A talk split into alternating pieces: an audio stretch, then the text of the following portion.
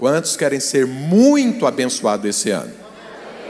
Amém. Então eu quero te dar chaves. Abre a sua Bíblia aí em Isaías. Isaías capítulo 54. A partir do verso 1.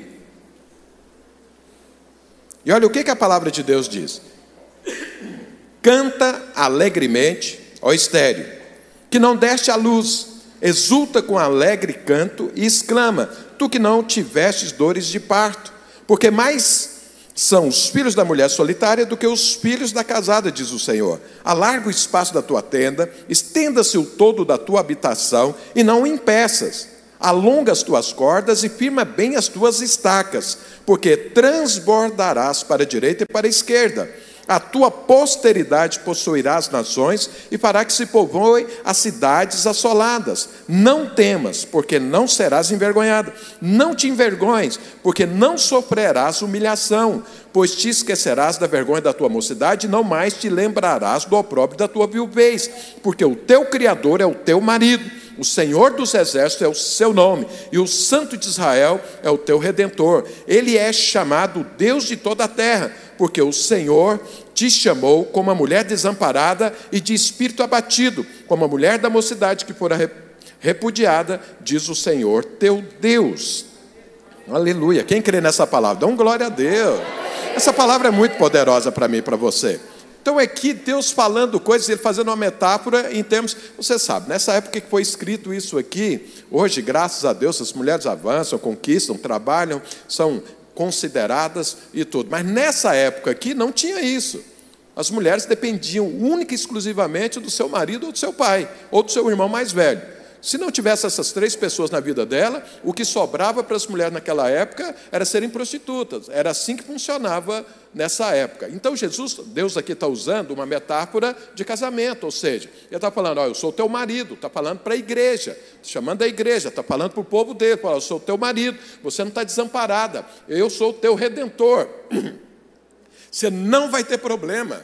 Você tem alguém que cuida de você, você tem alguém que está olhando por você, você tem alguém que está te protegendo, você tem alguém que vai te amparar. Você não vai viver desamparada e nem vai sobrar para você a prostituição, que é uma humilhação. É isso que Deus está falando. Deus está aqui chamando o povo dele, falando: olha para mim e creia. Se você algum dia viveu de forma desamparada, se você algum dia for humilhado, acabou esse tempo, porque eu estou aqui para fazer maravilhas na sua vida. Isso é o que o texto está dizendo. Não só para você, para você e para a sua posteridade. A bênção de Deus não é olhando só você, é tudo aquilo que você ama. Você ama seus filhos, você ama seus netos, você ama seus bisnetos, você ama né, aquelas pessoas que fazem parte da sua família. Deus ama mais ainda do que você. Ele está falando: vou abençoar você e vou abençoar toda a sua posteridade. Essa é a promessa do Senhor. E o que é que Ele está falando para você fazer para receber isso? Então, somente crer. Deus não falou assim: olha, você tem aqui é, sete trabalhos de Hércules, doze trabalhos de Hércules, trezentos trabalhos de Hércules para você fazer. Você tem que fazer isso para conquistar, para eu te dar isso. Não, não é nada disso. Aqui é simplesmente Deus falando: eu vou fazer na sua vida. A única coisa que você precisa é crer. E aí sobrou realmente algo aqui que o Senhor diz.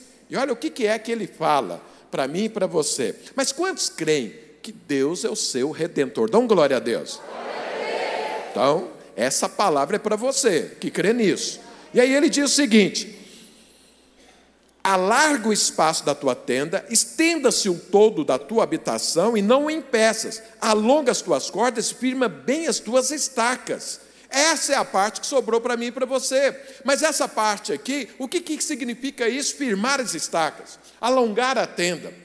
É, isso aqui é uma atitude de fé. Porque Deus está falando, eu vou te dar crescimento, eu vou prosperar você, eu vou te abençoar, e você precisa estar preparado para receber essa bênção. Do jeito que você está vivendo, é pouco. Então o que Deus está falando é o seguinte: tenha mais fé. Firma, firmar as estacas é o quê? Firmar aquilo que é a base da sua fé. É aquilo que você crê. Firma bem. Firma bem porque eu vou te dar crescimento. Sabe, irmãos, é Deus quem muda os tempos. Não tem poder nem espiritual e nem humano para mudar tempo. Porque o tempo é controlado por Deus. Deus criou o tempo e Ele manda no tempo. A palavra de Deus diz que Ele muda. Você está falando que é tempo disso? É tempo daquilo. Você está falando que não é tempo? Não é tempo. É Deus quem muda. Então é Ele que vai dar esse crescimento. É o que está falando. Eu vou te dar crescimento. Mas você precisa ter uma atitude de fé. Por quê? O que vai ser conquistado, o que vai ser desfrutado desse novo tempo que Deus está falando aqui para a igreja, é a sua fé. Você sabe, as pessoas podem estar envolvidas, até grudadas ali em Jesus e não desfrutar porque não estão fluindo em fé. Nós temos muitos exemplos na palavra de Deus dessa forma. Jesus, certa vez, está lá andando, ministrando a palavra de Deus. Você sabe, poder, nós vamos falar muito de poder esse mês. Nosso jejum vai ser sobre poder. A nossa conferência vai ser sobre poder e Deus vai derramar muito poder, porque essa é a palavra que ele tem falado a nós, vai acelerar a manifestação sobrenatural dos milagres nas nossas vidas. Então, onde Jesus ia, como as pessoas viam que havia muito milagre, muita gente estava ali, muita gente andando com Jesus para receber algum milagre. A Bíblia diz certa vez ele estava ali ministrando, andando, uma multidão apertando ele e ele caminhando ali. Aí vem uma mulher que estava, que tinha uma hemorragia contínua, era uma menstruação sem fim. Agora imagina, as mulheres têm uma menstruação que nunca termina. Você tem ela durante 12 anos, era o caso dessa mulher. Não parava a menstruação, não parava. Imagina se essa mulher era casada, alguma coisa, qual era esse sofrimento e tudo para ela e para aquele que estava à sua volta. E, e para piorar, naquela época, essa mulher era judia. O fluxo de sangue tornava a pessoa impura. Ela não podia encostar em ninguém, não podia conversar com ninguém, não podia ter comunhão com ninguém. Então era uma mulher solitária por causa do problema que ela tinha. E ela estava ali e ficou sabendo: Jesus cura. Jesus cura, eu não aguento mais isso. Ela já buscou médico, já foi atrás, tentou tudo, todos os remédios caseiros, todos os remédios dos médicos, tentou tudo e não parou. Ela falou: Mas Jesus vai me curar. E é, no meio daquela multidão, a mulher entra ali, toca em Jesus, e Jesus não orou por ela. Nenhum apóstolo impôs a mão sobre ela. Ela veio e falou: Se eu tocar nele, eu serei curado. E ela veio e tocou. E a hemorragia parou na hora. Agora imagina, tinha um, uma multidão junto com Jesus. E aí Jesus para e fala: Eu senti que saiu o poder de mim. E eu quero saber quem é que tocou em mim. Mas quem é que tocou? Pedro fala Como que alguém te tocou? Todos te apertam. Estão todos grudados no Senhor. Todo mundo quer receber alguma coisa. Todo mundo está perto. Eu falei, eu senti que saiu o poder. Então qual foi o toque daquela mulher? Foi um toque de fé. Toque de fé. Não é um toque literal. É um toque de fé. Não basta você sentar aí, estar tá aí ouvindo a palavra de Deus, mas você precisa ouvir com fé. Não basta você trazer o seu dízimo e falar, ah, bom, agora está feito. Não, tem que ter fé nisso. Não basta você olhar para o seu casamento e falar assim, não, isso aqui talvez vou fazer uma terapia, vai funcionar, alguma coisa, ou está ali estudado a palavra de Deus, como que restaura um casamento e tudo. Não, precisa ter fé. É o toque de fé no Senhor que libera o poder. Deus deu uma palavra. O que, que ele está falando? Firma as suas estacas, porque você vai crescer. Firmar as estacas antes de crescer significa que é fé. Eu acreditei na palavra. Eu estou com o Senhor. Essa é a palavra que vai dar direção para mim. Essa é a palavra que eu vou viver através dela. Então eu vou me preparar para recebê-la. É o que o Senhor está falando. Firma as suas estacas. E ele fala: não impeças. Então eu vou te falar uma coisa. Eu não posso ajudar Deus me abençoar, mas eu posso atrapalhar. Eu posso atrapalhar a bênção chegar na minha vida. Deus sempre quer me abençoar. Deus me ama. A prova desse amor foi o sacrifício de Jesus na cruz. Então, Ele me ama, Ele quer abençoar, liberou o Espírito Santo, Ele quer fazer mais. Mas eu posso impedir. Como que eu impeço Deus de fazer na minha vida? Incredulidade. Incredulidade. Então Deus libera e fala: arruma a sua tenda, porque eu vou prosperar você. E a pessoa fica lá parada, sentada, olhando, fala: será? Pronto, está impedindo Deus de abençoar. E ele está falando: firma as suas estacas. Então, eu quero falar das estacas. Estacas é para a sua fé. A sua fé, irmãos, a minha fé e a sua fé cristã, ela não é fruto do acaso, ela não é fruto a, não é, não é fé a esmo, uma fé fanática, uma fé fantasiosa, não. Paulo fala que nós precisamos explicar a razão da nossa fé, ou seja, a nossa fé tem razão. Pode parecer contraditório, mas não é, porque você está acreditando em algo que ainda não aconteceu, mas você acredita como se ia acontecer, já tivesse acontecido. Aí as coisas funcionam. Então a fé, ela tem substância, a fé tem colunas, a fé tem alicerce. E qual é o alicerce da fé? A verdade do Evangelho. A verdade do Evangelho. Quando você ouve a palavra de Deus e acredita, isso sustenta a sua fé, aumenta a sua fé e libera a sua fé. E a fé te faz preparar para receber de graça aquilo que vem da parte de Deus.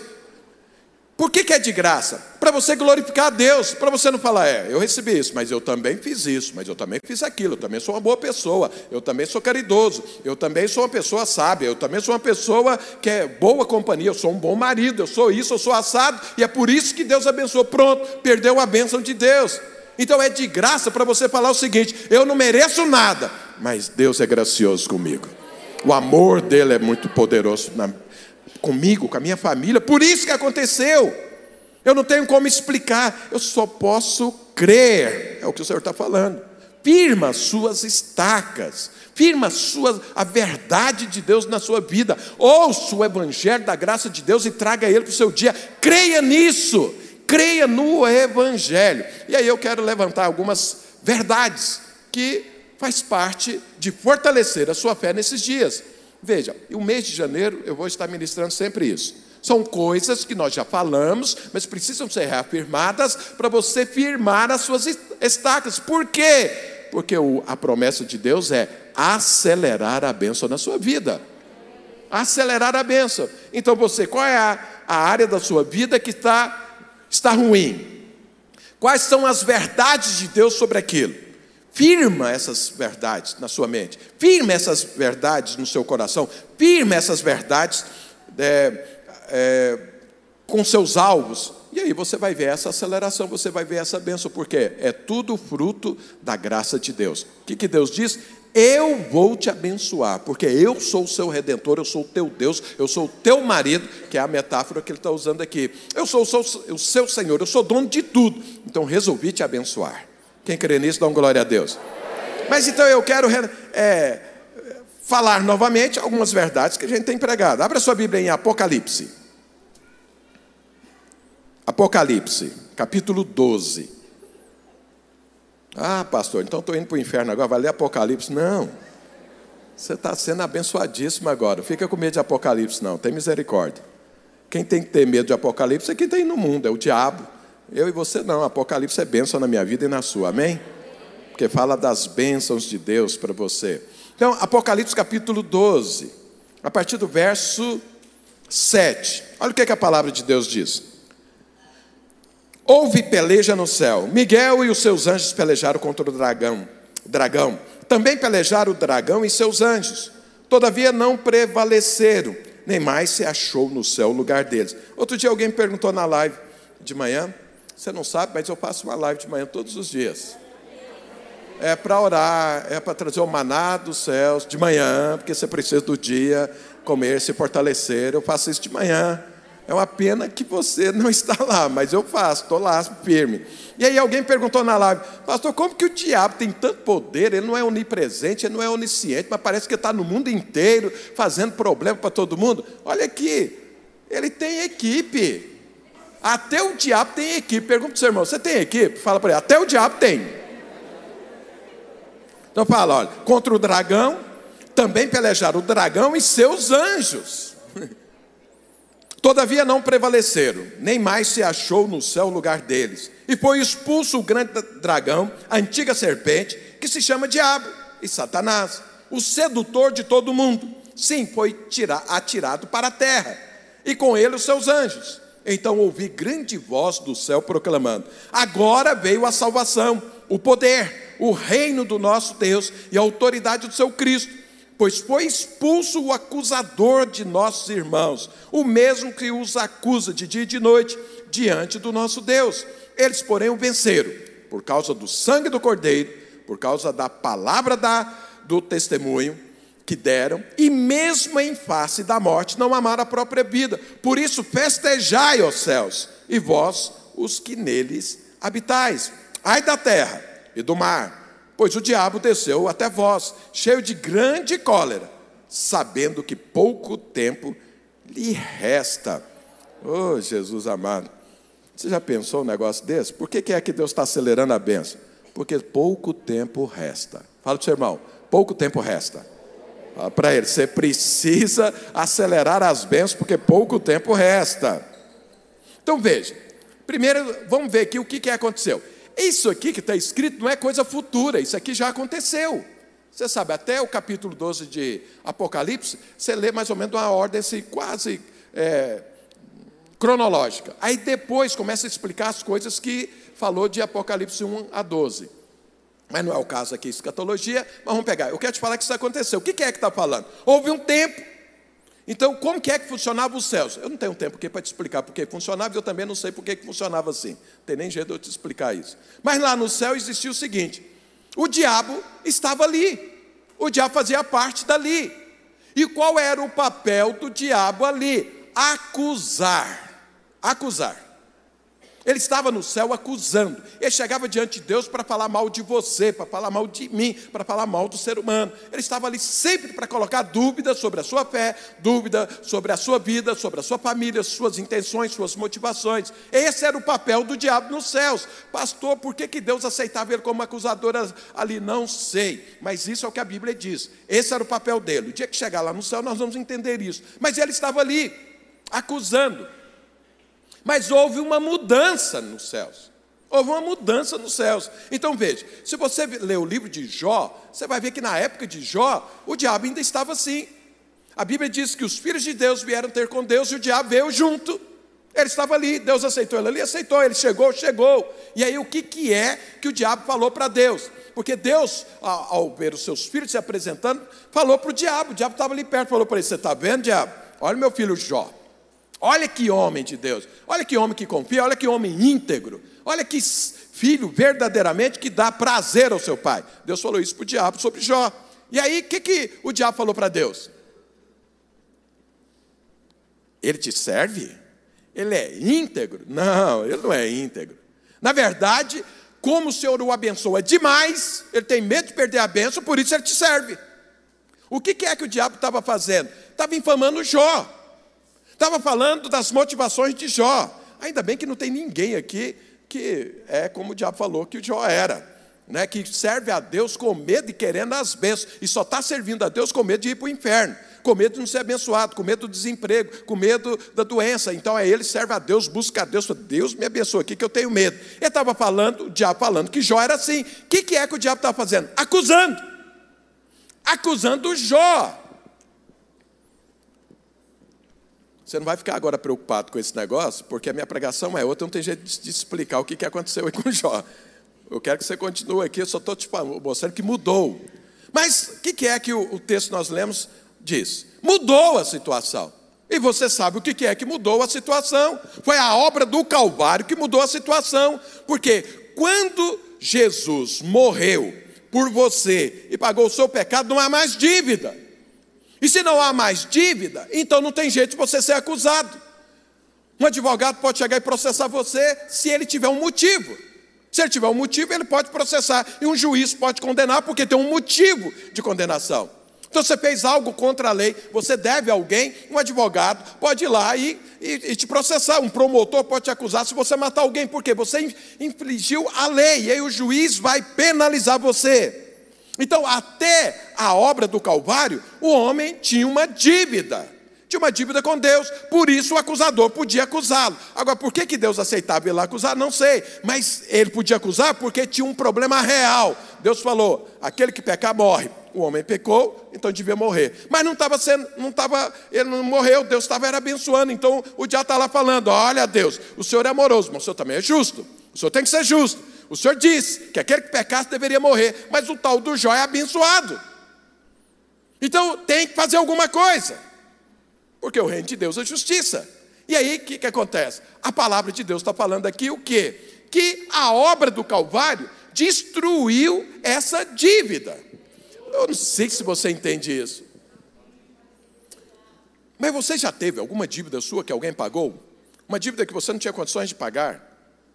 E alguém foi lá e pagou no seu lugar? Ou, ou você fez assim um mal para uma pessoa, e a pessoa te perdoa e ainda te faz um bem. Não sei se isso já aconteceu com você, que você às vezes traiu alguém, e a pessoa, ao invés de brigar com você, perseguir você, ela te perdoa e ainda te ajuda. Não sei se isso já aconteceu no seu trabalho, ou no seu casamento, ou com seus irmãos, ou com alguém que você nem conhece, alguma coisa que você tenha feito, que você fala assim, puxa vida, agora eu estou perdido e vem alguém te salva daquela situação. Isso já aconteceu com você? Pois é.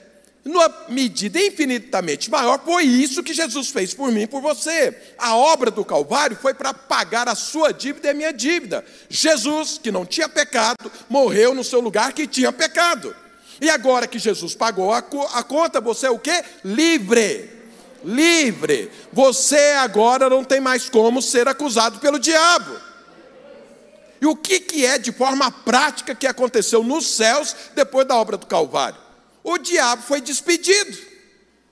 O diabo foi mandado embora. Ele foi expulso, porque não tem mais como ele acusar você diante de Deus. Se você entendesse o que eu acabei de falar, você dar um glória a Deus, ia pular e falar, não, porque não há mais condenação. Por isso que quando alguém né, da igreja acusa o outro, ele está trabalhando para o diabo. Porque em Deus não há mais acusação, porque a dívida foi paga.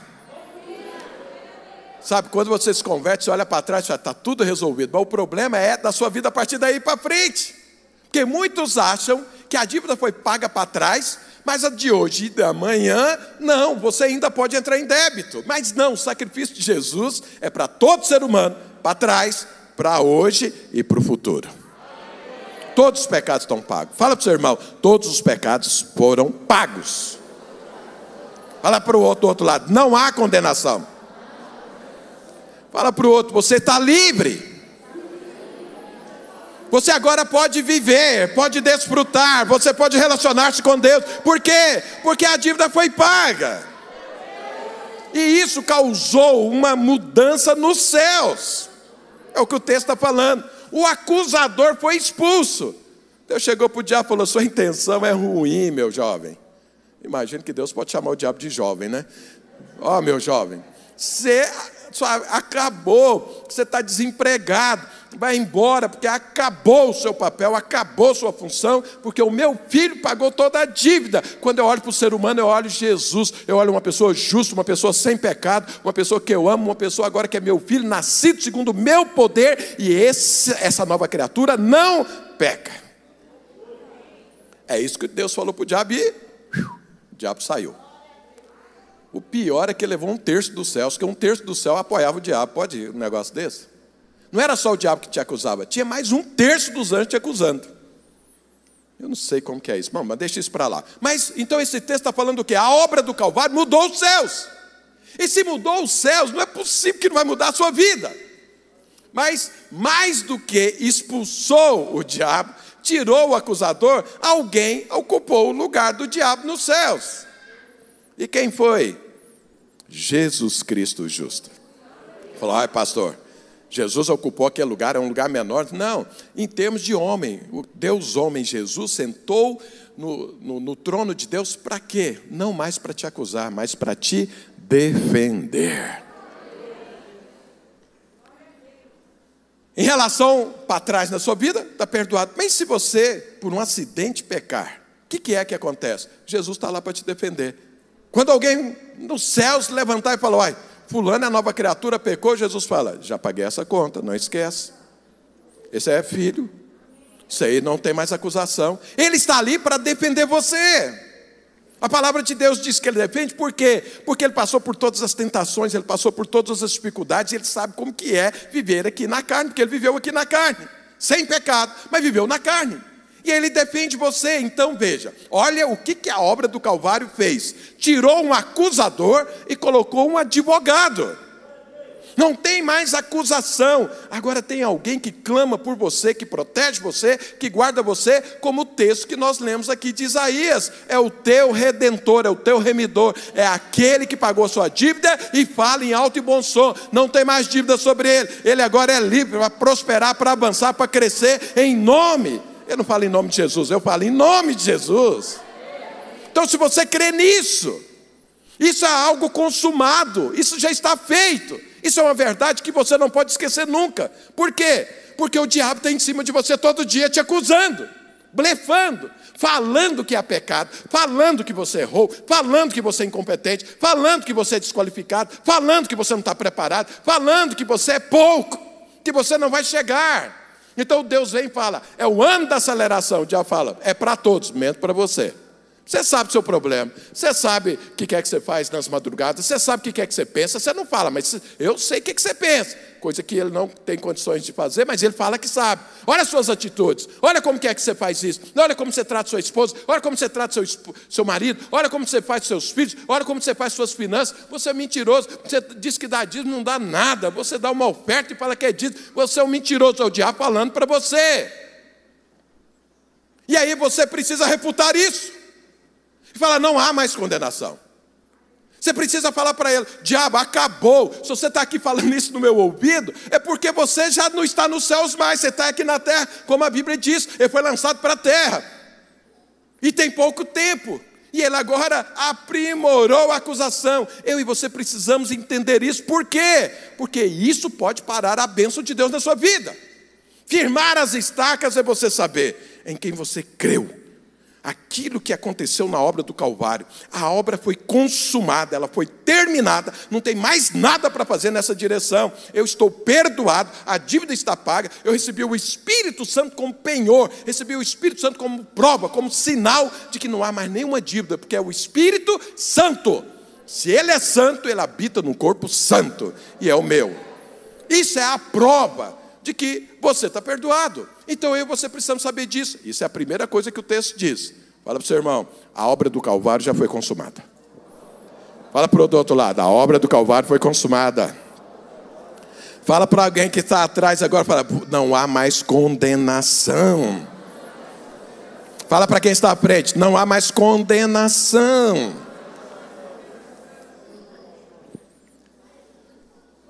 Então, esse é o pano de fundo do que está aqui.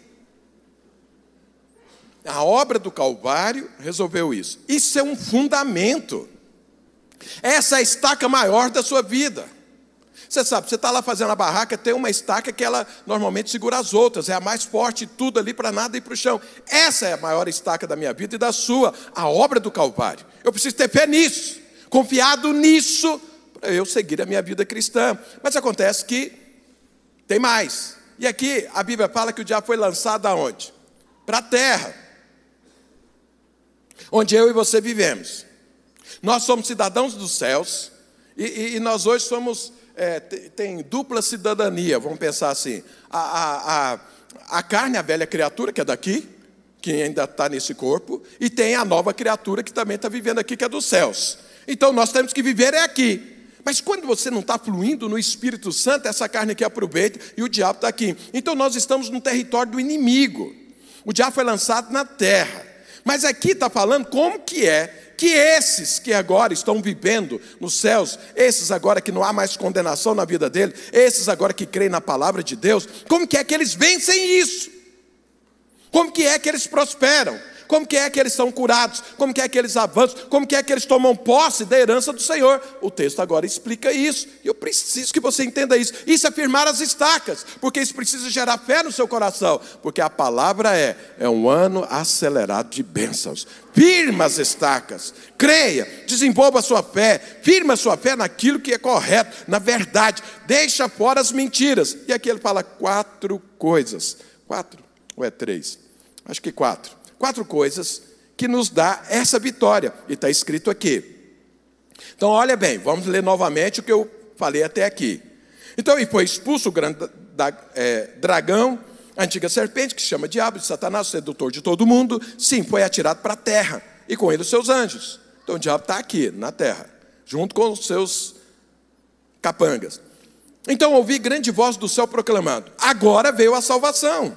Então, você é salvo. O poder e o reino do nosso Deus e a autoridade do seu Cristo. O que é que Jesus disse para os seus discípulos assim que estava sendo assunto aos céus? Toda autoridade me foi dada, nos céus e na terra. É o que está escrito aqui. Então agora é a autoridade de Jesus. Fala para o seu irmão, você está debaixo da autoridade de Jesus. E ele fala: Pois foi expulso o acusador de nossos irmãos, o mesmo que os acusava de dia e de noite diante do nosso Deus. Agora, olha aqui, falando como que é que nós, aqui na terra, que ainda estamos vivendo aqui, e o diabo está aqui com seus anjos, como que é que vence? Ele fala: Eles, pois, o venceram por causa do sangue do cordeiro e por causa da palavra do testemunho que deram, e mesmo em face da morte, não amaram a própria vida. Por isso, festejai os céus, e vós, os que nele, neles habitais. Quantos aqui vivem no céu? Dão glória a Deus. Então, essa palavra é para você. E aqui está falando quatro coisas. A primeira coisa, então, como foi que, como que é que você vence? Então, eu estou aqui agora. Não tem mais acusador. Não nos céus. Não diante de Deus. Não tem mais, porque não tem dívida. Mas o diabo aqui, ele vive acusando. Ele continua falando. Ele continua em cima, lançando os dardos inflamados dele. Mas aqui também tem resistência do inferno, dos seus demônios e tudo. Isso aqui tem resistência, tem o mundo, tem tudo aí, conspira contra Deus e contra mim e contra você. Mas eu estou aqui. Como que é que eu venço isso? Porque eu faço parte daqui. Nos céus não tem acusação, mas aqui na terra tem. Nos céus não tem problema é, financeiro, mas aqui na terra tem. Nos céus não tem problema de relacionamento, mas aqui tem. Como que é que eu venço isso? Como que é que eu tomo posse, que eu trago um pedaço dos céus para a minha vida? Está falando aqui. Então a primeira coisa, pelo sangue do Cordeiro. Então, no domingo passado, no, no, no, no culto da virada, no domingo passado, foi ministrado aquela palavra né, da esperança, de Raabe. Então, eu não vou pregar novamente, mas eu quero só pegar esse exemplo. Porque olha o que, que acontece. Uma coisa é você acreditar na obra do Calvário. Uma coisa é você entender que foi feito. Outra é você trazer isso para o seu dia a dia.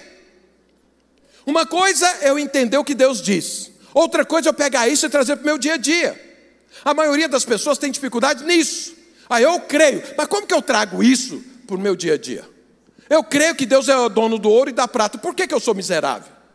Eu creio que a família de Deus é perfeita, por que, que a minha não é? Então, como trazer os céus? Como trazer essa vitória? Como trazer essa herança? Como trazer essa salvação para o meu dia a dia? A Bíblia está falando. Então veja, Raab estava lá. Ela estava lá em Jericó. Iria haver uma, uma destruição da cidade. O que é que salvou Raab? Foi aquele fio escarlata. Aquele fio escarlate é um símbolo da obra do Calvário. Ela trouxe isso para o seu dia a dia, ela pôs isso dentro da sua casa. E ela não pôs, ela só pendurou alguma coisa. Ela teve atitudes de fé que geraram aquilo. Ela foi atrás do pai, da mãe, dos amigos, dos parentes e tudo. E falou: vem para dentro da minha casa, porque somente essa casa não vai ser destruída. Toda muralha vai ser, toda cidade vai ser, mas a minha casa não. Isso é uma atitude de fé. Então a obra do Calvário te salva. Como você traz isso para dentro da sua casa? Você precisa ter atitude de fé. Nós fizemos aí como uma demonstração memorial e entregamos aí para aqueles que queiram uma fitinha vermelha que você coloque ou lá na sua casa, ou dentro da sua Bíblia, ou pendurado no seu carro, alguma coisa, para você lembrar. Não que isso tenha, a fitinha vermelha não tem poder. Daqui a pouco você não pega a fita vermelha e joga sobre alguém para expulsar demônio. Não faça isso, por favor. Ou se alguém vir contra você, você pega a fitinha vermelha e começa a balançar assim fala, sai. Não, não faça isso, pelo amor de Deus. Ela é só um memorial. É só para que você lembre daquilo que verdadeiramente tem poder. O que é que tem poder? A obra do Calvário. O sangue de Jesus derramado naquela cruz limpou, purificou, mudou os céus e mudou a sua vida. E tirou o poder do diabo. Então eu preciso é crer nisso. Agora, fitinha é para te lembrar disso. Eu já fiz alguns, alguns posicionamentos de pé na minha vida, às vezes eu deixo a barba crescer. É mais ou menos igual agora. Para que todas as vezes que eu olhar no espelho, eu vejo que eu estou de barba e me lembro de algo que eu estou buscando, que eu estou insistindo diante de Deus, que eu estou brigando, que eu estou lutando contra o diabo. Então, ela não tem valor em si mesma, é só para me lembrar. Então, nós fizemos, falou, olha, tem uma fitinha para você lembrar todo dia da obra do Calvário. A hora que você levantar falar, ah, está consumado. Mudou, essa obra mudou os céus, mudou minha vida, mudou o cosmos, mudou a terra, mudou tudo. E eu creio nisso. Eu creio nisso.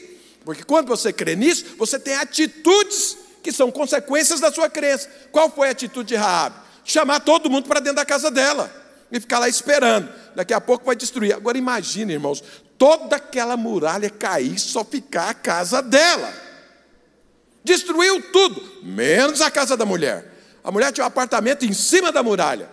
É igual o, o terremoto lá na cadeia de Filipos. Um terremoto que não caiu uma pedra na, casa de ninguém, na cabeça de ninguém, mas abriu todas as celas, abriu todas as cadeias, para que todo mundo pudesse ouvir a palavra de Deus. Isso é algo sobrenatural, isso é algo de ação divina. Então, o que, que é que o, o João está escrevendo aqui? Venceram por quê? Porque não esqueceram, tomaram posse da obra do Calvário. Você todo dia precisa acordar e falar: Eu vou assistir a live do pastor Wilson. Oh, isso aqui é brincadeira. Mas lá na live é o posicionamento. Você fala assim: Eu creio na obra do Calvário. Está consumado. Deus quer me abençoar. Toda condenação já passou. O que Deus tem para mim é uma herança de paz, de alegria e tudo. Você precisa declarar isso. Isso não é um mantra. Isso não é uma. É, como que é o nome desses negócios que o povo faz? Põe ferradura atrás, sei lá. Esqueci o nome, me falhou agora. É isso aí. Superstição, isso não é superstição, isso não é uma coisa que, que o povo faz para dar certo. Não! Isso é um posicionamento de fé. Isso é o que o Deus falou. Olha, eu vou te abençoar, só quero que você firme a sua estaca. Firma a verdade. Eu sou livre. Eu sou filho de Deus, o poder de Deus está em mim. Deus mudou céus e terra com a, a obra do Calvário, e eu creio nisso. Não tem como o diabo me parar, não tem como. É isso. O fio escarlata, o sangue de Jesus, é isso. Não tem condenação. Eu estou livre, eu posso orar, eu posso buscar a Deus, eu não vou ter dúvida de Deus, porque se Deus ofereceu o filho dele para morrer no meu lugar, se Deus expulsou o diabo do, do, dos céus, porque não tem mais dívida alguma para ele poder acusar, a quem eu vou temer?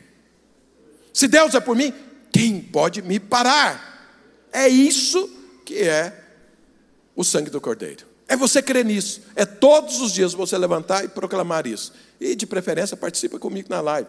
Se você acorda mais cedo, a minha live é sete horas. Se você acorda mais cedo, vê a live do outro dia, hora junto. E se você acorda mais tarde, vê ela depois, que é meia hora, mais 35 minutos. E aí você ora depois junto, porque ela fica lá gravada. Mas o que, que importa é que você se posicione. No sangue do cordeiro. Você não pode acordar e falar assim, é, eu me formei, eu fiz mestrado, eu fiz doutorado, eu sei falar não sei quantas línguas, não sei mais o que. Então é o seguinte: eu vou ser promovido. Não, eu vou arrumar um emprego melhor do que o que eu estou. Não, eu sou muito qualificado, eu posso abrir uma empresa que eu sei como fazer. Você não pode fazer isso, porque é a obra do Calvário que te abençoa, não são as suas qualificações. Não é aquilo que você consegue conquistar na força do seu braço, é a obra do Calvário. Você fala, eu vou ser abençoado por pura graça divina. Eu estou debaixo do favor de Deus. O único minuto do favor de Deus muda toda a minha vida. É isso que você proclama. Eu confio no Senhor e na força do poder de Deus. Não é o meu poder, não é a minha força. Eu tão somente sou abençoado por Deus. Eu sou filho do Deus Altíssimo. É isso. Isso é um posicionamento de fé. É a primeira coisa que levou e que a palavra de Deus está falando, que é uma verdade que você vence aqui. Você é um servo de Deus, vence aqui. Aqui não é os céus, com certeza absoluta. Para você vencer aqui, é o sangue do Cordeiro. E eu desafio você: pega a sua fitinha, põe em algum lugar que você veja todo dia para te lembrar disso. Pendura lá no seu quarto, ela assim, ó. A hora que você acordar, você vê a fitinha. O oh, que, que é isso? Ah, a fitinha, só para eu lembrar que a obra do, do Calvário está consumada. Fala para o seu irmão, você crê nisso? Então dá um glória a Deus. Mas não é só isso. Aqui fala, eles pois o vencer por causa do sangue do cordeiro. Veja que eu estou relembrando com você verdades, que isso é firmar estacas, porque Deus vai te abençoar. E por causa da palavra do testemunho. O que, que é a palavra do testemunho? É quando as, as suas atitudes, quando as suas atitudes representam a sua fé. Muitas pessoas creem que Deus cura. Glória a Deus por isso. Mas, e tem que crer mesmo, porque Deus cura. Mas nunca ora pelo enfermo. Não tem coragem de entrar no hospital e orar pela pessoa que está lá. Mas então você não tem uma atitude condizente com aquilo que você diz que crê. Eu já contei essa experiência muitas vezes aqui, deixa eu relembrar você. Eu, quando me casei, minha mulher queria falar que eu era apaixonado por ela. E eu falava para ela: por que, que eu tenho que te falar? Eu estou casado com você. Ela falou: mas eu quero ouvir. Eu falei: mas eu não quero falar, porque isso eu acho que é um absurdo. Mas como que é absurdo para alguém que ama falar que ama? Não é, isso era a mentalidade do inferno dentro da minha cabeça. Minha esposa já casou mais madura, é mais madura, está anos luz de mim lá na frente, que ela é muito mais espiritual, desfruta muito mais de Deus, conhece muito mais do Senhor. E eu vou tentando acompanhá-la, né? tentando andar ali no, por onde ela passa. Então veja, você precisa ter testemunho e falar daquilo que você diz que é verdade. Então, se minha esposa fala, eu quero ouvir que, que, que você me ama. Fala, eu te amo. Você quer mais o quê? A Joel fala, eu te amo. Beija seus pés, eu te amo. Dá um presente, eu te amo. Dá um abraço, eu te amo. Por quê? Eu amo. Por que, que eu não vou fazer isso? Aí eu chego.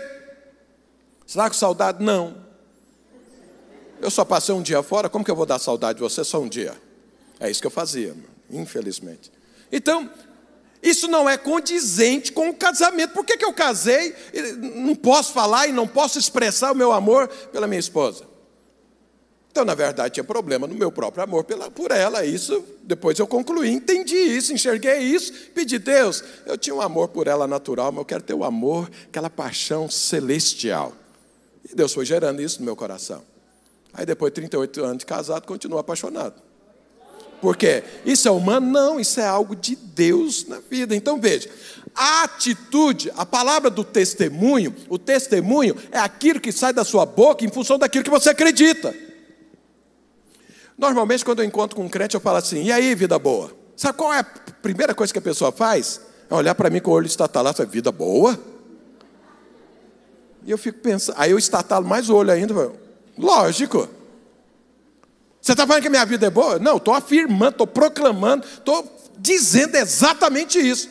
Como que é boa? Falou, mas você tem a eternidade, você tem o Espírito Santo, você vai viver eternamente. O mundo busca viver um pouco mais anos, não, você vai viver eternamente. O Senhor está com você, o Senhor te protege, o Senhor te guarda, o Senhor é redentor, você tem a saúde, você tem a prosperidade do Senhor. Por que então que não é vida boa? É porque eu não desfruto disso. Você não desfruta porque você não creu que você tem vida boa. Eu falei aqui, ou vida boa, e você, o que, que é isso? Não fala isso não. Como que você fala isso de mim? Como que eu falo isso? É porque a Bíblia diz, você que não entendeu quem é. A palavra do testemunho é quando você levanta e fala assim: hoje será um dia abençoado. Por que, que é abençoado? Porque a obra do Calvário produziu isso. Por que, que é abençoado? Porque Deus é por mim. Por que, que é abençoado? Porque eu carrego o Espírito Santo de Deus. É a palavra do testemunho.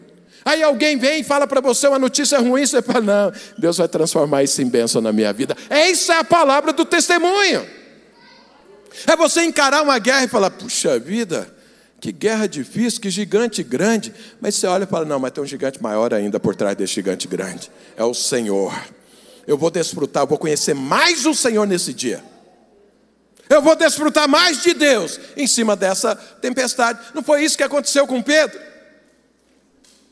Pedro acordou naquele dia, acha, e está lá junto com Jesus pregando o Evangelho, milhares de pessoas se convertendo. Ele falou: hoje é um dia bom, que maravilha. Aí Jesus fala: então tá bom, entra no barco, passa para o outro lado. A hora que entra no barco, é uma tempestade.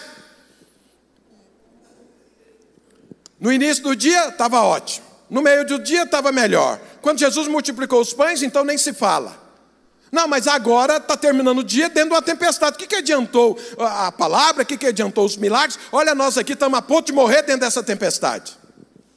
Aí passa um pouquinho e vem Jesus andando sobre a tempestade, vem andando sobre as águas. Para mostrar o quê? Que nenhuma tempestade pode parar Jesus Cristo. Ele vem andando sobre ela. Os discípulos estão tão ruins, estão tão sem fé, que olha para Jesus e começa a gritar pensando que era um fantasma. Você já pensou aqueles 12 homens dentro do barco? E aí, a hora que Jesus aparece, ah! com medo de fantasma. Jesus fala para eles: Oh, sou eu. Que isso? E Jesus e Pedro duvida. É o Senhor? Então manda eu ter contigo andando sobre as águas, sobre essa tempestade. Jesus parou para pensar, hum, deixa eu ver. Não, Jesus falou: vem. Vem. E ele foi.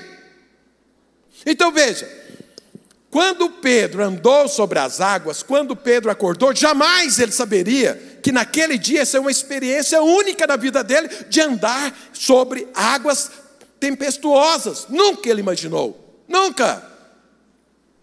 Quando você está diante de uma tribulação, você que já conhece a história de Pedro, já conhece o que está escrito, então você olha, hoje é dia de eu aprender a andar sobre as águas. Essa é a palavra do testemunho. Não é você pensar, agora acabou minha vida, agora eu perdi o emprego, agora eu vou passar fome, agora meu casamento está destruído, agora essa doença vai deixar sequela, agora vai. Não, a palavra do testemunho é você professar aquilo que tem a ver com a sua fé.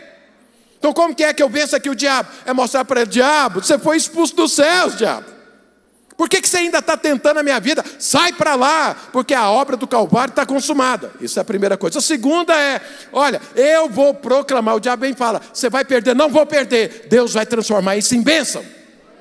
Eu vou conhecer mais ainda o Senhor. Pedro não sabia que Jesus andava sobre as águas, e muito menos que ele, discípulo de Jesus, poderia andar sobre as águas. Mas naquele dia ele aprendeu. Aprendeu onde?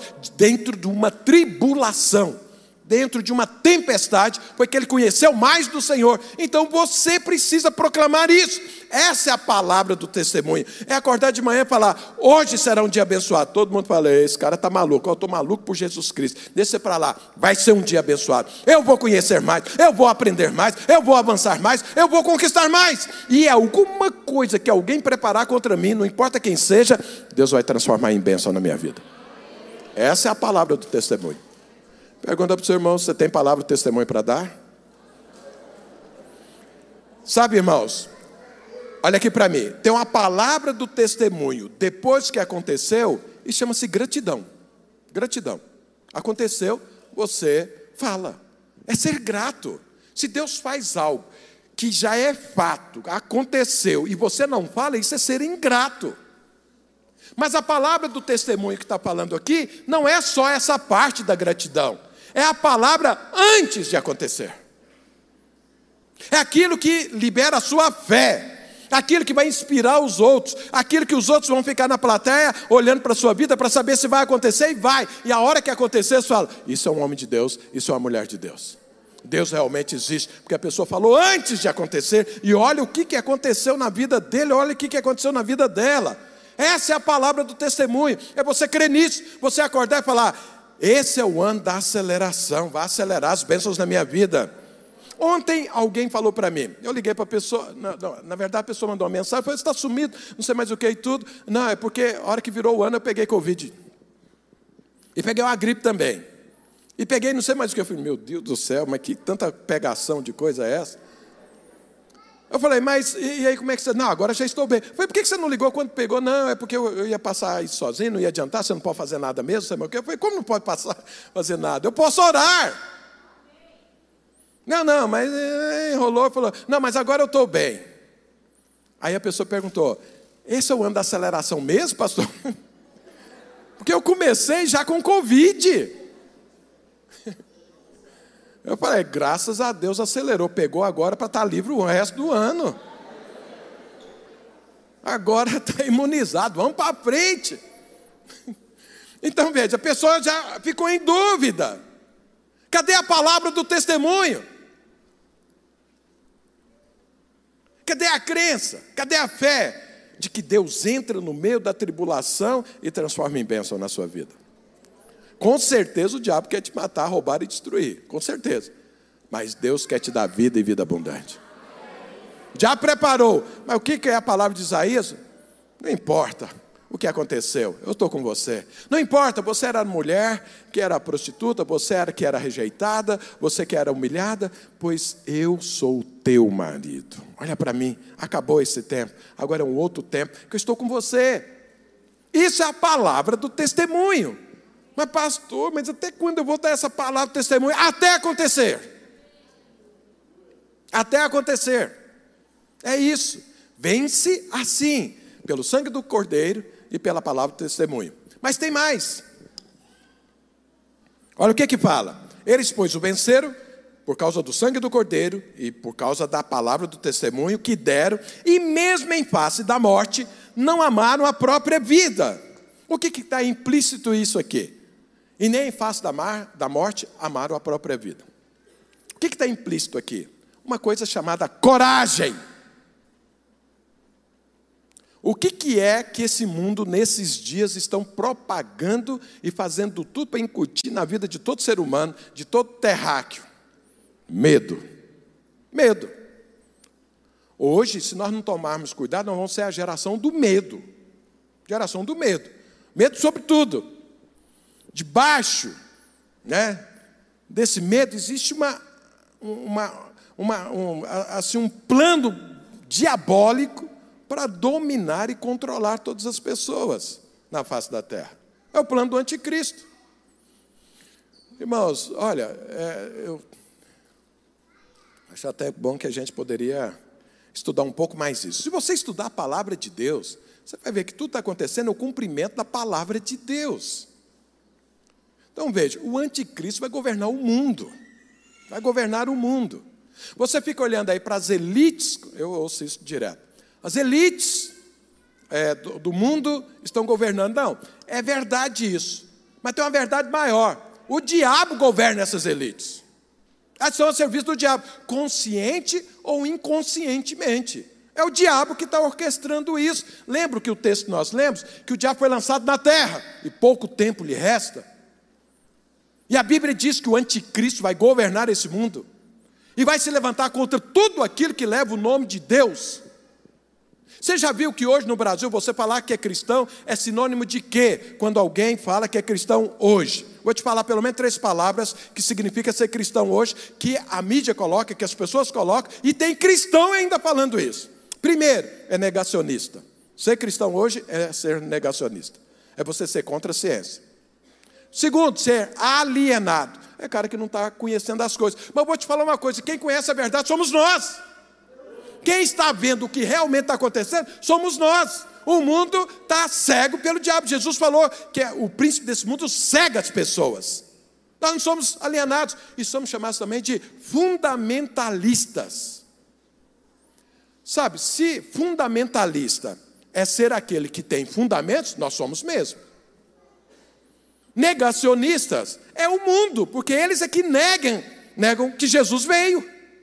Nós nós somos aqueles que não negam, nós somos testemunhas que Jesus veio. Nós somos testemunhas que Jesus volta. Então eles é que são negacionistas. Alienados são eles. Porque não conhecem o que está sendo movido nesse planeta. Nós sabemos. E fundamentalista também somos. Por quê? Nesse caso, porque carregamos os fundamentos da palavra de Deus, da cidade cujo arquiteto é o Senhor, como está escrito lá em Hebreus. Então somos fundamentalistas. Mas o que é que ele chama de fundamentalista? Aquelas pessoas que vivem pela lei. Aquelas pessoas que passam o facão no pescoço de quem é. Nós não somos isso, nós somos da graça de Deus. Se tem alguém que tem um elástico grande, esses são os cristãos. No entanto, pelo medo, nós que nos levantamos contra o medo, por quê? A Bíblia diz que o perfeito amor lança fora todo medo. Então, quando alguém vier com você para lançar medo na sua vida, você libera a palavra do testemunho. Você libera a, e, e fala sobre Jesus. Eu e você não podemos ser controlados pelo medo. Temos que ser previdentes, sim, mas não medrosos. Nós temos que ser pessoas de bom senso, sim, mas não medrosos. Então, o mundo hoje está controlado. Eu, eu, sempre ficava pensando, eu li a Bíblia e falava, Deus, como que o diabo vai conseguir unir o mundo? Porque o ser humano é independente por natureza, não é pelo diabo, é por natureza o ser humano é independente. Como que o diabo vai conseguir isso? Pelo medo. Para mim agora ficou claro. Essa é a forma como o diabo vai fazer. Então lança algo que te traz medo, e aí você se submete, você abre mão das suas liberdades, você abre mão de pensar, você abre mão do bom senso em função de uma pseudo-proteção contra o medo que foi lançado. O que, que é que diz que a gente vence o diabo? Coragem. Mesmo em face da morte, não amar a própria vida, você tem coragem. Por que, que é que um cristão tem que ter coragem? Ou por que, que um cristão pode ter coragem? Porque não teme mais a morte, porque aquele que crê em Jesus passou da morte para a vida. Não tem morte para você, não tem morte para mim. Nós temos agora vida eterna. Começa aqui e toda a eternidade afora. Morte. Acabou. Ninguém pode mais passar medo em você por causa da morte. Por quê? Porque você tem Cristo. E o perfeito amor, que é o Senhor, lança fora todo medo. Então deixa eu te falar uma coisa. Tenha coragem. Tenha coragem. Tenha coragem para enfrentar a luta, tenha coragem para trabalhar, tenha coragem para conversar com seu cônjuge, tenha coragem para expulsar demônio. Você quer ver crente se tem coragem ou não? Deixa aparecer um processo. E aí, a pessoa tem coragem de expulsar o demônio? Eu não, vou cutucar a, a onça com vara curta, não, sei. Eu vou lá expulsar eh, e depois ele se volta contra mim. Medo. A pessoa ficou enferma. Eu fiquei enfermo dessa Covid, fiquei internado, fiquei lá pensando. Chegou minha hora ou não? Fiquei pensando. Aí fiquei lembrando das promessas de Deus, e algumas ainda não se cumpriram. Falei, então não chegou minha hora. Porque se chegasse a minha hora também, com Covid ou sem Covid, eu vou partir. Mas eu estava lá, não estou pensando, Deus, lembrando um monte de coisas e pensando, meditando a palavra de Deus, as dúvidas vêm, retirando as mentiras, colocando as verdades. E o dia que eu saí de lá, saí ruim pra caramba, custava conversar. Eu falei, agora eu vou escrever sobre isso para abençoar outras pessoas. O diabo quis prejudicar, mas na verdade eu abençoei centenas e milhares de pessoas com a minha experiência e ela serviu para muitos. Deus transformou em bênção. Pastor, você não tem medo dessa doença? Lógico que eu sou precavido. Você viu, eu chego aqui, eu ando de máscara. Acho que todos deviam fazer isso. É uma questão de bom senso, não é uma questão de nada, é questão de bom senso. Então, pelo bom senso, faço isso. Mas eu vou deixar de fazer o que eu tenho que fazer? Não. Você vai deixar, ah, não vou conversar com meu marido, não vou conversar com a minha esposa, por quê? Vai piorar, não vai não. Tenha a coragem. Ah, vou conversar com meus filhos, não, eu não posso falar, é, meus filhos, não, vai lá, conversa. Ah, eu tenho que conversar com meu chefe, não, tenho medo, não, vai lá conversar. Ah, eu tenho que conversar com meus clientes, vai lá conversar. Ah, tenho um problema ali muito grande, enfrenta. Não, nem vou no médico, eu vou lá, vou ouvir a notícia ruim. Vai lá, ouve, depois ora e resolve o problema. Encara o problema. Você vence porque com a coragem, com a disposição. Ah, o ano vai ser. Todos os economistas estão falando que esse ano vai ser pior do que o ano passado. Pois eu te falo, para mim e para você será melhor. Pastor, você não é economista, não sou mesmo, não. Não sou mesmo, não, mas eu conheço o poder de Deus e ele disse que vai ser acelerado de bênção, então vai ser. Se ele tiver que mudar todos os princípios e fundamentos da economia na minha vida, ele vai fazer isso em nome de Jesus. E se tiver que ter milagre também, ele vai fazer em nome de Jesus. Ah, mas a, a ciência não diz isso. Tá? Pois é, ela não disse, mas Deus disse. Então Deus vai subverter a ciência. A ciência não consegue transformar água em vinho, mas Deus faz. A ciência não consegue multiplicar sete pães e cinco é, é, peixes para 15 mil, mas Deus faz. A ciência não consegue mudar o ciclo das coisas, mas Deus faz. Ele falou: ó, aquele que planta vai ser o mesmo que vai colher na mesma hora. Ah, mas isso é impossível. Para o homem é, mas para Deus não é. Coragem, disposição. Acorda e vamos para a guerra. Vamos para a luta. Não, pastor, mas meu casamento tem 10 anos, tem 15 anos. Eu sou crente, não vai para frente. Não vai porque você não tem coragem de enfrentar o problema. Ah, pastor, já fui, já briguei com meu cônjuge, já parti para cima. Já... Não! O casamento não vai para frente, não é por conta do seu cônjuge, é por sua causa. É por sua causa. Estou dando aqui uma palavra de Deus, eu sei para quem é, mas não posso falar para a pessoa para não ficar constrangido. Deus está falando, seu casamento não vai para frente, é por sua causa. Vou te falar algo, aí eu vou dar uma experiência minha. Eu, quando eu vim para a igreja, eu estava separando a minha esposa. E eu tinha um monte de justificativa pelos comportamentos que eu tinha. Tudo tinha a ver com a minha esposa. Porque ela é isso, porque ela é assado, porque ela é não sei o quê. Não. Então é por isso que eu ando assim. O dia que eu me converti, comecei a ver que a coisa não era bem desse jeito. E um dia Deus entrou na minha vida. O Espírito Santo me quebrantou, que eu virei pó. Eu vi. Os problemas que eu tenho dentro do meu casamento têm nome, Wilson.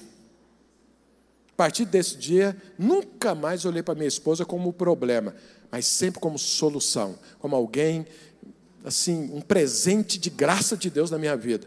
E aí a minha vida começou a mudar e meu casamento transformou completamente. Tinha a ver o quê? Comigo.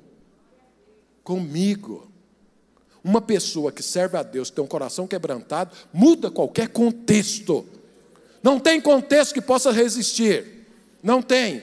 Então você que está pensando que não tem jeito de enfrentar o casamento, é porque você está tentando enfrentar o corpo. Não, enfrenta o Senhor, faz como Jacó, luta com Deus. E pode ter certeza que você vai sair de lá mancando. Porque ninguém que luta com Deus sai assim, oh, eu aprontei. Não, sai de lá mancando. Mas sai um novo homem com um novo nome. Quebrantamento. Então veja, tenha coragem. Ah, minha vida profissional nunca foi para frente. Então eu não creio. Não, tenha coragem, enfrenta. Vai para Deus e fala: Deus, eu sou o problema, só pode ser. Então o que é que tem que mudar na minha vida para que a minha vida profissional avance? Tenha coragem, dê nome certo para as coisas. Observe o problema onde ele está e tenha coragem de enfrentá-lo. Tenha coragem de assumir, tenha coragem de brigar. Porque é assim que você vence aqui. Isso é firmar as suas estacas. Fala para o seu irmão, você está com medo ou está com coragem? Fala para ele, tenha coragem. Medo não é de Deus. E a quarta coisa, assim eu encerro, está escrito aqui, por isso, então olha, eles o venceram por causa do sangue do cordeiro, da palavra do testemunho, que deram em mesmo em face da morte, não amaram a própria vida. Por isso, festejai os céus, e vós, os que neles habitais. Festejai, ou seja, alegria. Alegria. Não perca a alegria. Porque a alegria é o sinal que você está fluindo no Espírito Santo. Porque o reino de Deus é alegria no Espírito Santo de Deus. Quando você está triste, significa que você não está fluindo o Espírito Santo. Se você flui, tem alegria. E se você flui o Espírito Santo, nada pode parar. Nada. Rigorosamente nada. Porque esse é o poder. Essa é a, a autoridade. E o diabo só respeita uma única coisa: poder. Não tem conversa com o diabo. Você manifesta poder contra ele. Alegria é sinal de que você está manifestando poder. Então, mas pastor, será que eu tenho motivo para ser alegre? É, eu disse aqui agora há pouco, eu chamo a pessoa vida boa. Por quê? É vida é boa, você tem muitos. E sobrando motivos para ser alegre. O mundo inteiro, o que é que alguém no mundo não daria para ter eternidade? Tudo que se faz no mundo é em função de você aumentar a sua vida, de você ter mais qualidade de vida. Pois eu e você recebemos isso de graça. Vida eterna para viver a vida que Deus vive. Poder, o mesmo poder que criou tudo isso, está dentro de você. Eu fico pensando, esses dias atrás lançaram um novo telescópio, que é infinitamente melhor do que o Hubble. James Hunt, sei lá, não sei falar esse nome em inglês, mas está lá se abriu agora, vai chegar onde ele vai chegar, e eles estão pensando que eles vão conseguir ver luzes que é, elas foram produzidas lá no início do, do, depois do Big Bang, 100 milhões depois de ano, porque nós temos já mais 14, 14 bilhões de anos, então você vai ver o passado, você vai ver tudo que aconteceu antes, e os cientistas estão assim, ó, assim querendo entender e ver como que é que aconteceu tudo isso que foi criado. Quer saber? Como que é? Como que aconteceu? Como foi o processo e tudo? Estão achando que esse telescópio vai ajudar isso. Eu até imagino, espero que realmente nos ajude a entender mais. Mas deixa eu te falar uma coisa. Eles estão querendo saber como foi criado. E você carrega o poder que criou. Eles estão querendo saber como foi criado. Não, você tem condições de criar isso. Você carrega o poder que criou tudo isso, chamado Espírito Santo de Deus. Como que esse poder que criou tudo não vai abrir as portas da sua empresa? Como que esse poder que criou tudo não vai curar uma enfermidade na sua vida? Como que esse poder que criou tudo vai restaurar o seu casamento? Então veja, motivo para ter alegria nós temos, nós carregamos o Espírito Santo de Deus. No início eu li Isaías. Você viveu de forma desamparada, mas hoje eu sou teu marido, eu sou teu redentor, sou teu protetor e vou fazer na sua vida. Isso é motivo de alegria ou não? Quem concorda com isso, dá um glória a Deus. Então não aceite perder a alegria.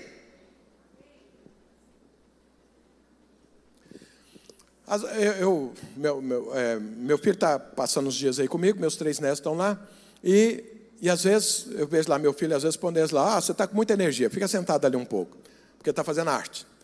Um está batendo o outro, tá, não sei o quê, destruindo coisa, senta ali um pouco para você voltar ao normal. Aí ele fica lá. Agora de manhã mesmo está lá sentado. Eu falei, você está sentado aí porque você fez algo errado. Não, não, estou não. Você está de castigo? Estou não. O que você está fazendo? Eu gosto de ficar sentado aqui. ah, eu me divirto muito, meus netos. Meu Deus do céu. Mas eu olho lá, fico pensando em mim e em você. É, às vezes Deus coloca sentado em algum lugar, porque você está com energia demais para o lado errado. Aí Deus precisa, não, senta aí, olha aqui para mim, precisa passar isso, essa tentação precisa passar na sua vida. Aí você fica grilado com Deus, você fica contrariado com o Senhor, ele está lá bicudo, e ainda querendo encobrir o que está acontecendo. Aí passou um pouco, fui lá me arrumar, saí, eu já tinha saído né, do, do tempo para voltar ao normal. Está lá sentado de novo. Falei, mas de novo? Nem passou um tempo, você já está aí de novo. É porque eu gosto de ficar sentado. Ai, ai, ai. Sabe? E o outro está chorando. O outro está chorando. Por que você está chorando? Porque eu estou sentado. O outro é mais quebrantado. Um, além de ser disciplinado, ainda não fala que não está sendo. E o outro, não, não, eu não gosto. Falei, pois é, ele não está entendendo o que, que o pai está fazendo. Mas daqui 20 anos ele vai entender. Para ele é motivo de choro agora. Para o outro é motivo de negar. Esse é o negacionista de primeiro. Negar e tudo, aquilo está sendo feito. Mas daqui 20 anos, quando eles tiverem a família deles, tiverem os filhos deles, eles vão fazer a mesma coisa. Porque isso é o certo, isso é bênção, isso é proteção, isso é guardar. Sabe, você olha, às vezes Deus te colocou sentado, você está aí triste. Mas se alegre por você ter um redentor, ter um marido, ter alguém que te protege, te guarda de você mesmo. Isso é bênção na sua vida. Isso é motivo de alegria. O escritor de Hebreus fala isso. Nós sermos disciplinados do Senhor é motivo de alegria, porque sabemos que tem Pai. Não somos bastardos, não somos jogados, não estamos aí no mundo sem alguém cuidar de nós. Deus disciplina porque ama. Então, se você está passando por alguma coisa que não seja o melhor e fala, isso é motivo de eu não estar alegre. Não, olhe para o Senhor, porque tudo é motivo de ser alegre você. Tudo que acontece na sua vida é motivo de alegria, porque Deus coopera para que tudo se transforme em bênção. Olha, seu irmão, não perca a sua alegria. Fala para o outro lado, não perca sua alegria.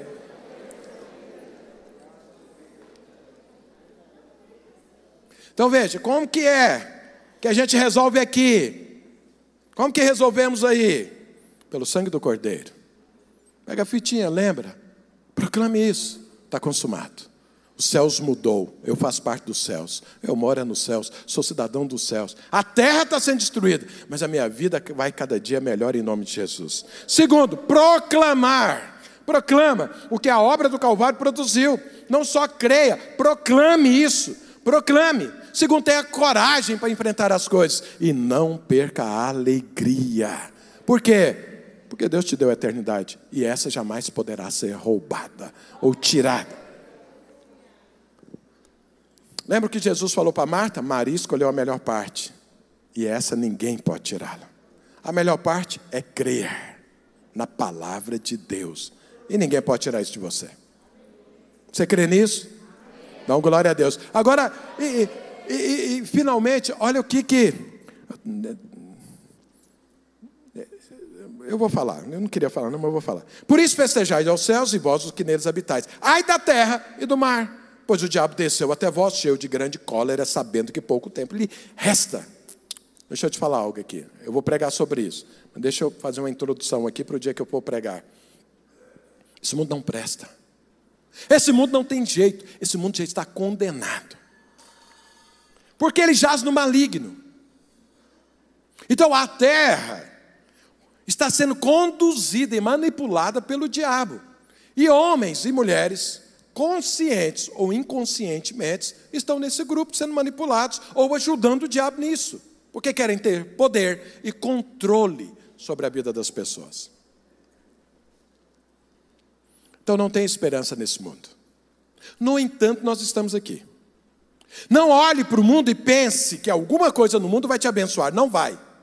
Não pense que o mundo tem alguma coisa que seja bom para você. Não tem. Paulo diz: Eu estou crucificado para o mundo e ele para mim. Ou seja, acabou. Tínhamos um relacionamento, está acabado. Tem divórcio, aqui acabou. Não existe mais. Porque agora estou com o Senhor. Então não olhe para o mundo esperando alguma coisa boa do mundo, porque não há. Olhe para o seu redentor, sabendo que ele é teu marido. Ele é que te protege, ele te guarda. E o mundo vai de mal a pior. Mas como eu e você estamos aqui, lembra, esse é o ano de eleição. Eu espero que você, como um cidadão celestial e um brasileiro, se posicione. Mas nós vamos falar mais sobre isso depois. Mas eu quero te falar: o mundo não presta. Mas nós temos que ter posicionamento nesse mundo. Não deixe você ser manipulado por esse mundo pela mídia, pelas elites, porque elas são manipuladas pelo diabo. Então, na verdade, quem aceita isso está sendo manipulado pelo diabo. Olha a palavra de Deus, avalie as coisas com o bom senso do Senhor, com a revelação do Espírito Santo. Eu fico assim muito indignado quando eu vejo irmãos brigando entre eles por conta de coisas desse mundo. Da política, ou seja qualquer outra coisa. Futebol e essas coisas mais. O mundo não pode oferecer nada bom, nada, nada. Mas os céus foi mudado pelo sacrifício de Jesus e você é um cidadão dos céus. Você não fazia parte, mas hoje faz parte. E nós vamos viver aqui. Então, voltando à palavra do início, firma bem suas estacas. Por quê? Porque Deus vai acelerar a bênção na sua vida. Eu já te contei essa história aqui. Quando eu fui lá no Ceará, naquelas dunas, está lá Quer, vamos fazer um passeio de daqueles carrinhos lá. Vamos. O cara pergunta: com emoção ou sem emoção? E eu fiquei pensando: o que, que eu falo? Que eu não conheço nada. Eu falei: o que, que é? Eu falei: não, fala primeiro. Com emoção sem emoção? Eu falei: eu gosto muito de emoção. Mas aí já peguei o cintinho e já amarrei. Que eu falei: sei lá o que, que é isso com muita emoção. E ainda bem que eu pus o cinto, porque não tinha virado de cabeça para baixo. Porque eu gosto de emoção. Falei, qual emoção? Meu Deus do céu. Sobe duna e desce duna e vira e não sei mais o que, e velocidade, você né, vai cair, como é, poeira não, é areia. Se não tiver cinto, você cai. Fala para o seu irmão, aperta o cinto, porque esse ano vai ser acelerado. Fala, pronto, com muita emoção.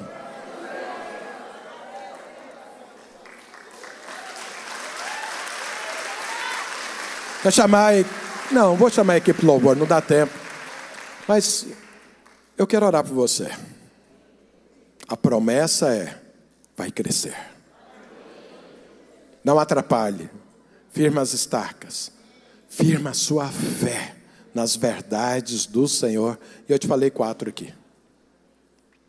E se você quer tomar posse de todo esse crescimento, toda essa aceleração, está disposto a afirmar essas verdades, fique de pé onde você está, que eu quero orar por você. É só você e Deus. Quero que você ore ao Senhor agora. Declare aquilo que a palavra de Deus diz. Abrace a obra do Calvário. Ponha um memorial diante de você para você sempre lembrar disso todos os dias. Proclame todo dia, a hora que levantar, o testemunho. Tenha coragem, fala, esse vai ser um dia bom, e se alegre, porque Deus é o teu redentor. Fala isso para Deus. Fala isso para o medo que o diabo está lançando sobre a sua cabeça. Vira, diabo, cala essa boca imunda sua. Caia por terra toda, toda seta sua. Porque eu creio, e aí fala naquilo que você crê. Enquanto eu oro por você, você ora ao Senhor agora. Se posicione porque eu quero te abençoar. Se posicione, não com palavras vazias, mas faz um compromisso. Faça uma,